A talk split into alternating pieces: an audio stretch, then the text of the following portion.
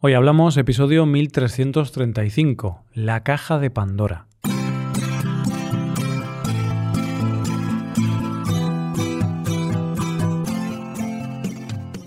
Bienvenido a Hoy Hablamos, el podcast para aprender español cada día.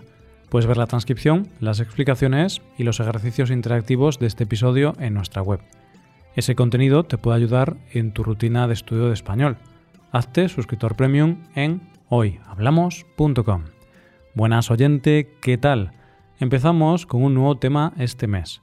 Y sobre este tema del que vamos a hablar, Albert Camus dijo, Los mitos tienen más poder que la realidad. La revolución como mito es la revolución definitiva. Este mes nos vamos a adentrar en el apasionante mundo de los mitos, y te advierto desde ya que es un tema adictivo.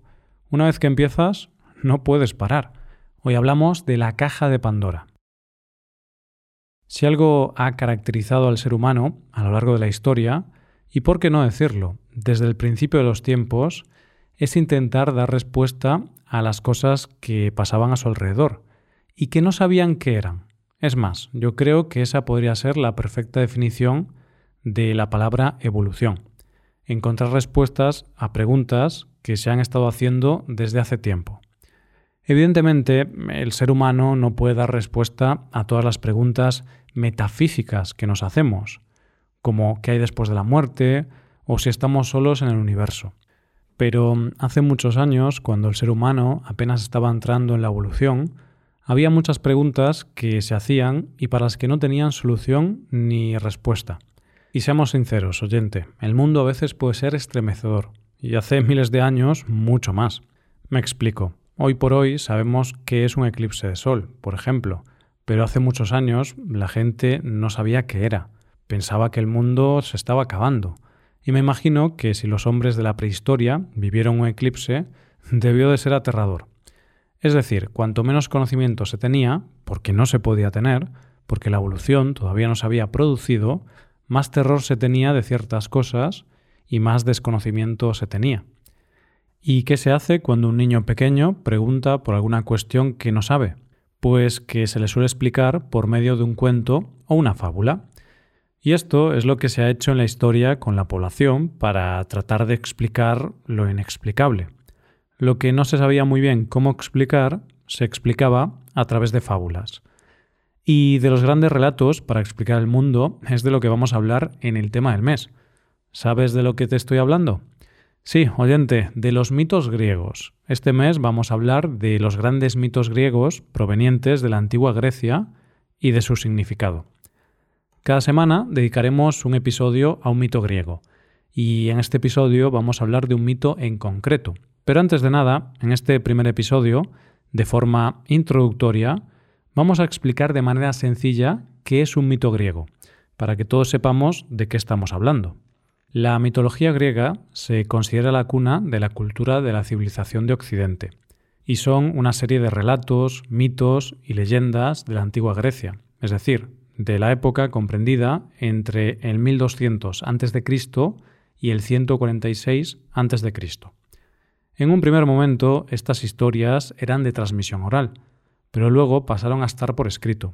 Y, por ejemplo, grandes libros donde se plasman los mitos y que gracias a ellos nosotros los hemos conocido son la Ilíada y la Odisea, la Teogonía y los Trabajos y Días, así como obras de los grandes poetas como fueron Sófocles, Eurípides y Esquilo.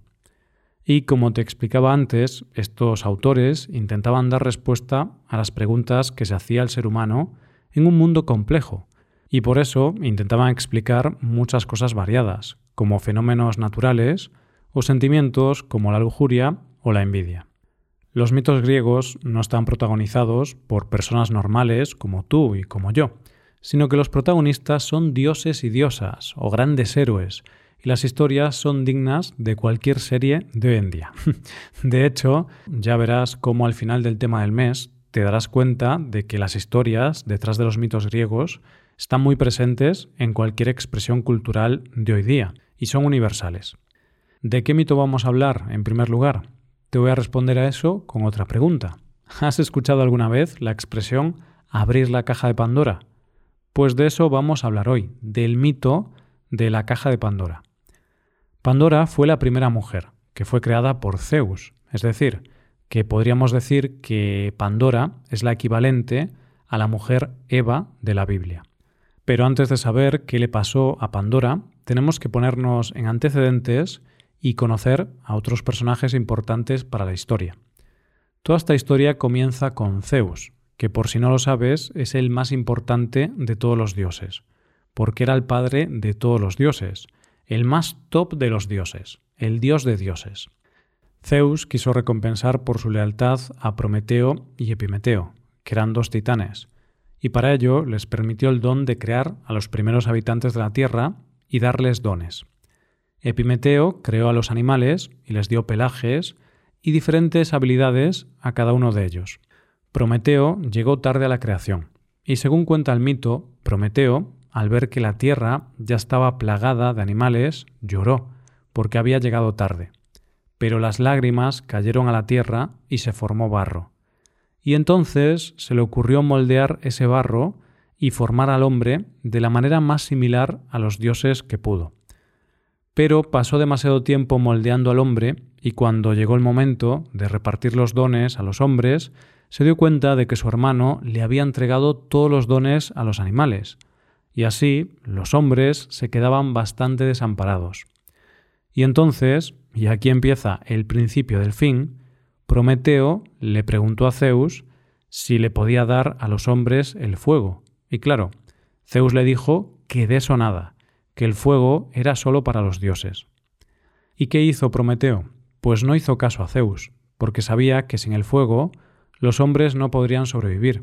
Así que se fue al taller del dios del fuego, Hefesto, y le robó el fuego para dárselo a los hombres.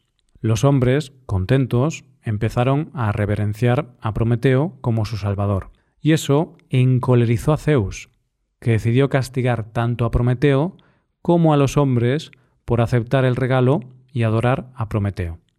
A Prometeo lo encadenaron a la roca más terrible del Cáucaso, y allí todos los días Zeus enviaba a un águila para que le devorase el hígado, que por la noche volvía a crecerle, y así el águila podía ir día tras día a devorarle el hígado. Estaba condenado por la eternidad, pero es cierto que Heracles mató al águila y lo liberó. Para castigar a los humanos, Zeus creó a la primera mujer, Pandora, que fue moldeada por Hefesto a imagen y semejanza de la diosa Afrodita. A Pandora la dotó de la belleza de las diosas y los dones de los dioses, pero también le otorgó mentiras, curiosidad y un carácter inconstante. El caso es que los dioses entregaron Pandora a Pimeteo, y aunque él estaba advertido de que no debía aceptar regalos de los dioses, Epimeteo cayó rendido a los pies de Pandora y se casó con ella. Como regalo de bodas, Zeus le regaló un ánfora, o lo que hoy conocemos como caja. Y Zeus hizo una advertencia muy clara, que no abrieran nunca la caja. Pero claro, el castigo era ese, porque Pandora había sido creada con la curiosidad para que desobedeciera la orden y la abriera. ¿Y qué había en la caja? En la caja estaban encerrados todos los males del mundo, como la ira, el crimen, la injusticia, la locura, la enfermedad, la codicia, la envidia, el odio, el dolor, el hambre, la pobreza, la guerra y la muerte. Solo había un don bueno, la esperanza, que estaba escondido al fondo de la caja para que nadie lo viera.